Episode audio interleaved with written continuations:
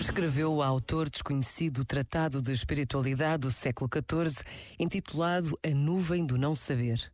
A humildade em si mesma nada mais é do que a verdadeira consciência de nós mesmos, tal como somos. Não há dúvida.